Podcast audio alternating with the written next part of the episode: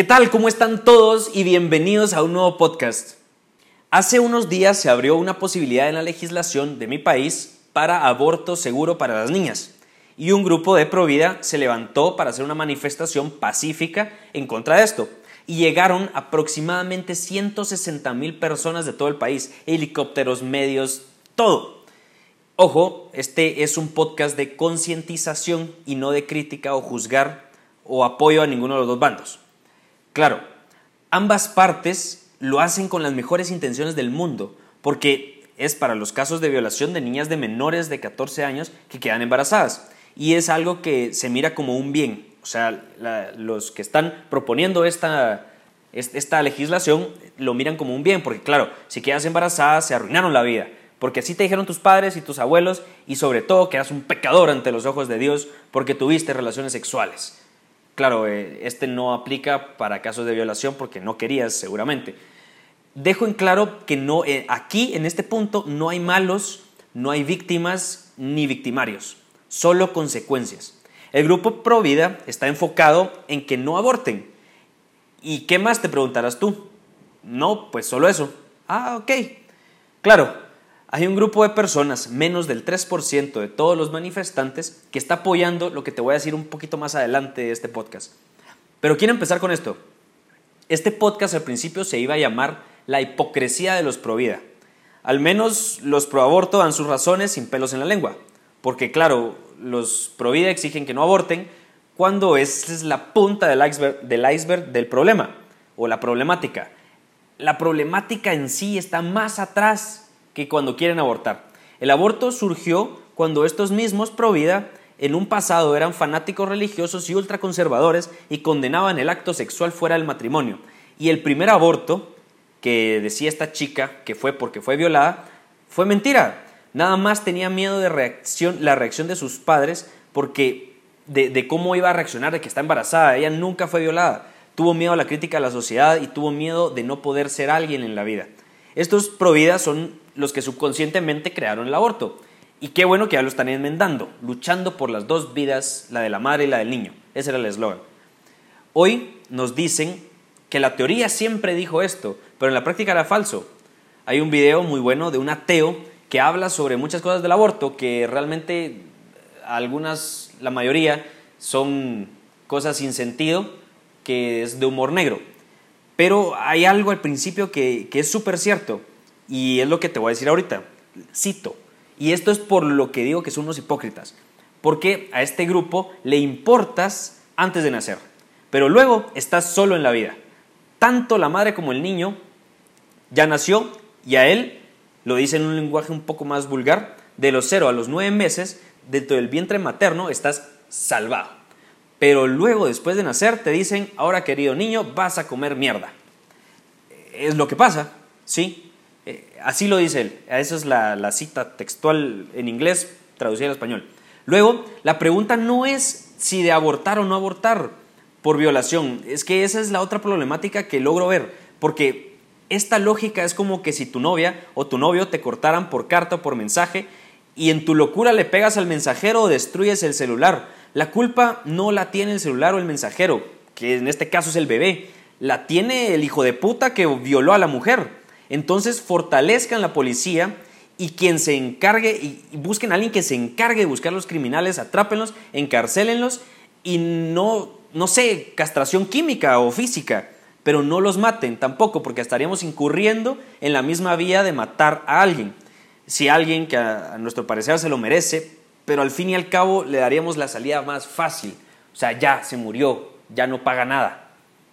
Entonces, ¿Y qué es lo que le decía al principio de este menos, de, este menos del 3% de los manifestantes?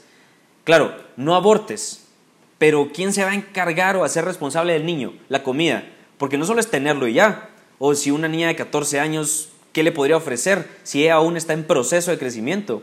Entonces estas personas, y me incluyo yo, buscamos una forma de literalmente salvar las dos vidas, que ambas tengan un futuro digno, porque esta es la última problemática que veo y es la doble moral. Todas estas personas muy espirituales sienten tener derecho divino de juzgar y criticar como si el Ser Supremo les hubiera nombrado jueces del mundo. y las mentiras de que si una mujer queda embarazada ya no tiene oportunidades de salir adelante, porque esta expresión es literal, se cagó en su vida, pues no, claro que se le va a dificultar un poco más, estoy de acuerdo con eso, pero esa satisfacción de haberlo logrado nos deja aún más felicidad, mm, felicidad real, en, en el que aquello que me tardé menos en conseguirlo, o sea, me tardé poco, no me da mucha felicidad. ¿Por qué? Porque el ser humano está hecho para la grandeza y cuando hace algo grande, de verdad, da muchísima alegría. Por ejemplo, terminar una, maratón, algo que tomó muchísimo tiempo de entrenamiento, renuncias y luchas, da más alegría que correr un solo kilómetro. Ambas dan felicidad al ser humano, pero una da más y por más tiempo que la otra. Pero regresando al tema, porque me salí ahorita un ratito, regresando al tema, esta es otra de las causas de aborto porque ya tienen tan arraigado en su ser que un embarazo no deseado arruina la vida, que la sociedad les dará la espalda y que los padres muchas veces las repudian o prefieren ahorrarse ese dolor. Prefieren ahorrarse el dolor de ver a los padres que lo critiquen porque quedó embarazada. Qué ridículo. Padres que están escuchando esto, si llega a pasar esto con sus hijas, apóyenlas, defiéndanlas, porque como saben que no va a salir adelante, ¿Ya vieron el futuro? ¿Cómo saben que no va a salir adelante? ¿Ya vieron el futuro de verdad? ¿O, porque le pasó a muchas? O sea, porque le pase a muchas no significa que le tenga que pasar a tu hija. ¿Qué acaso ella no puede ser la excepción? Y luego van a traer a esta persona, que también es coautor de este ser, de este nuevo ser, lo van a traer, lo traen de la patita del, cabello, ese que sale frentito del, de la oreja. Lo traen y lo hacen responsable. Y ojo, no estoy diciendo que los casen. O sea, si se aman de verdad y querían formar esta familia, está bien. Pero si no, mejor no se casen. De verdad, no vale la pena. Pero, pero sí que se haga responsable. O sea, no vale la pena buscar culpables y ahora se casan y... No, los matrimonios así es muy probable que se acaben. Mejor solo que se haga responsable. Mi postura creo que ha ido quedando clara durante este podcast eh, si sabes quién eres y de lo que eres capaz, creo que el aborto nunca sería una salida tuya. Pero si lo has cometido no te juzgo ni te critico. Nunca lo haría. De hecho, si hubiera estado en tu situación con la misma presión, el mismo nivel de conciencia, yo también hubiera abortado. Pero tengo dos conocidas, amigas, me atrevería a decir ya, que abortaron. Psicológicamente están abatidas. O sea, se han intentado, una se han intentado suicidar dos veces y la otra está en una depresión horrible. Ellas me ayudaron un poco con este podcast al decir que, que lo hicieron por esta presión. También conozco hijas de estas mamás solteras que son un éxito en la vida. Este no fue un podcast de, de contraargumento al aborto porque eso no sirve. Realmente ya lo hemos visto, que todo, todo Ciencia, filosofía, metafísica, antropología, biología, física, psicología, medicina, nos dice que el aborto no tiene validez, realmente es algo sin sentido, como tal, pero aún así se practica. Y si las y sí, las he leído todas, o sea, todas estas vías, estas ciencias, las he leído de por qué dicen que el aborto no es algo, no voy a decir bueno, sino algo sin sentido. Realmente es sin sentido. Y las he estudiado a fondo pero creo que los argumentos no van en el yo tengo razón, sino el del de te tengo en el corazón. Hay que empatizar. Es muy fácil hablar cuando no has estado en esta situación, cuando no has estado en esta presión, en ese dolor de ser rechazada y de tener miedo al futuro, por ser demasiado inquisitivo yo, o sea, muy preguntón, investigador, buscando más, pues mi postura claramente es la del, la del no al aborto. Pero mi forma de ser, mi amor a la vida, al ser humano y a las personas me dice, escucha, empatiza, no toleres lo que está en contra de tus principios, pero encuéntrale una solución. De verdad que estoy buscando qué hacer, cómo ayudar a las chicas para, para que no aborten, pero arreglar las problemáticas anteriores, que eran, ¿qué voy a hacer con el niño? O sea, no solo es nacer y ya, atrapar al hijo de puta que las violó, o hacer responsable al novio que no se quería hacer responsable, y ver cómo salvar las dos vías. He estado trabajando en una fundación, pero no se imaginan el trabajar que es. De verdad que no sabía lo difícil que podía llegar a ser esto de formar una fundación para estas mujeres. Realmente de una sola, de una sola persona una fundación es muy difícil. Si alguien, lo digo abierto, si alguien quiere sumarse a esta causa, mándenme su información y de verdad le tiramos para adelante. Y, solo quiero cerrar rápido. Yo tampoco soy pro vida. ¿Por qué? Porque los pro vida solo dicen no hagas esto, no hagas lo otro, no abortes. Sí, ¿y cuál es tu solución?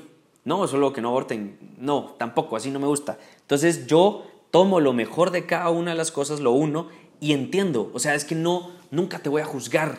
No te voy a juzgar. ¿Por qué? Porque yo sé en qué situación pudiste haber estado. No es el chiste de juzgar.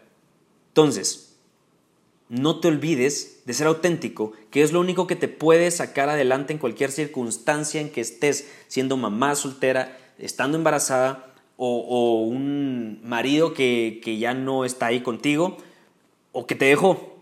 Es la única salida que tienes para progresar hacia el éxito. Tu propio éxito sin importar nada. Si tienes que sacar a otro ser humano adelante por cualquier otra situación, si eres auténtico, lo vas a hacer. Espero te haya servido y nos escuchamos en otro podcast. De verdad, cualquier pregunta o sugerencia de tema me puedes escribir en Instagram o en Facebook, donde me encuentras como Fer Carrillo G o a mi correo que es cfcarrillog.gmail.com. De verdad, muchas gracias por todos los mensajes que me han mandado. Les agradezco las sugerencias que me han hecho y recuerden que ustedes me inspiran a seguir con este proyecto. Quiero que este podcast se comparta a todas esas mujeres que ya sea si abortaron o si están quedando embarazadas o, si las violaron, tienen oportunidades de salir adelante. De verdad que las tienen. Tú me inspiras a seguir con este proyecto. Te veo triunfar. Muchas gracias.